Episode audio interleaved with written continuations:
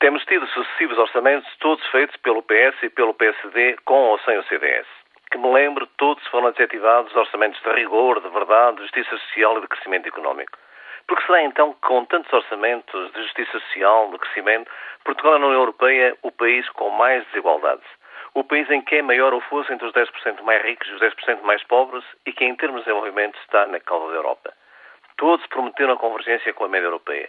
Marcos Mendes também o já está a fazer. 3% de crescimento, diz ele, tal como fez Durão Barroso, Santana Lopes e José Sócrates. Por que será então que Portugal está há seis anos a afastar-se da média europeia? Será que tudo isto se deve a erros de previsão de sucessivos primeiros ministros e governos? Terá sido também por erros ou dificuldades técnicas que ao longo de todos estes anos sempre se enganaram nas previsões da taxa de inflação e sempre para baixo, penalizando assim os salários e as atualizações dos escalões do IRS?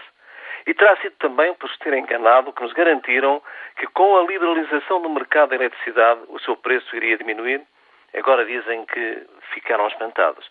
E até fizeram o papel de bonzinhos, reduzindo o aumento para 6%. 6% para a eletricidade, 1,5% para os vencimentos. Mas os pobres dos baixos salários e das baixas reformas não desesperem. O Sr. Primeiro-Ministro anunciou mais um plano para a inclusão. Uns artistas. No dia a seguir ao orçamento, para 2007, na sua apresentação, um jornal da especialidade titulava assim no seu índice: Taxas de comparticipação de medicamentos vão baixar. Descontos para a Caixa Geral de Apresentações vão aumentar 15%.